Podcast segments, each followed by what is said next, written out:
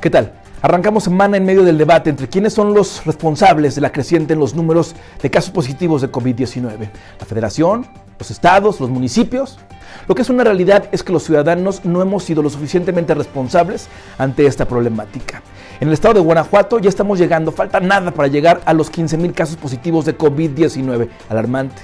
Pero también el sector salud se ha visto afectado por estos números. Son ya 2.000 enfermeras y médicos los afectados al día de hoy.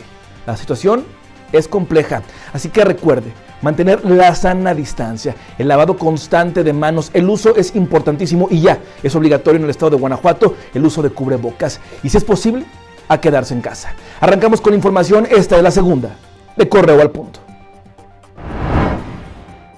Un agente de la Policía Municipal de León resultó con tres lesiones en el cuerpo después de haber sido atacado por sujetos armados en la colonia Barranca de Venaderos. Aunque se desconoce la mecánica de los hechos, vecinos comentaron que la unidad de policía patrullaba en la zona cuando se acercaron unos sujetos y le dispararon a la gente.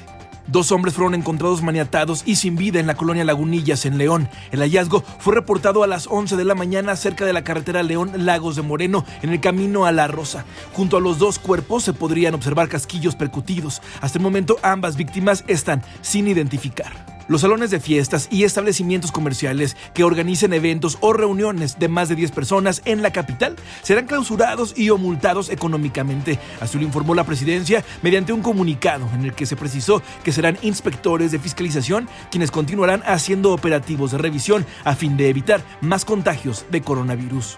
Luego de manifestarse afuera de Palacio de Gobierno en la capital, un grupo de 60 simpatizantes del movimiento Antorcha Campesina, procedentes de 15 municipios, dio un plazo de una semana para que las autoridades atiendan sus peticiones de apoyo alimentario, empleo temporal y desarrollo de obras. Tras reunirse con el asesor de gobierno, Juan Vicente López, los manifestantes advirtieron que en caso de no cumplir, esta sería la primera de muchas manifestaciones. A contrarreloj se realiza la audiencia inicial en contra de Emanuel, uno de los tres presuntos responsables de la masacre de los 27 internos del anexo de Irapuato. La audiencia fue reanudada esta mañana, sin embargo, debido a que la fiscalía no había revisado los datos de prueba de la defensa, la juez concedió un plazo de casi cinco horas para el análisis de las evidencias.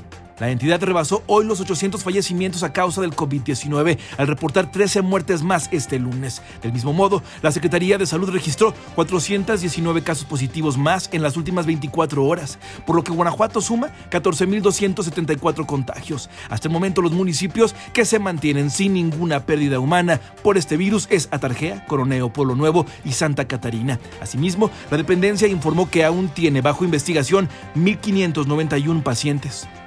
Hasta aquí la información por el momento. Le invito a que permanezca atento y atenta a nuestras redes sociales y a nuestro sitio web www.periodicocorreo.com.mx. Hasta la próxima. Hoy en nuestras redes sociales, primeros en la línea, últimos en rendirse.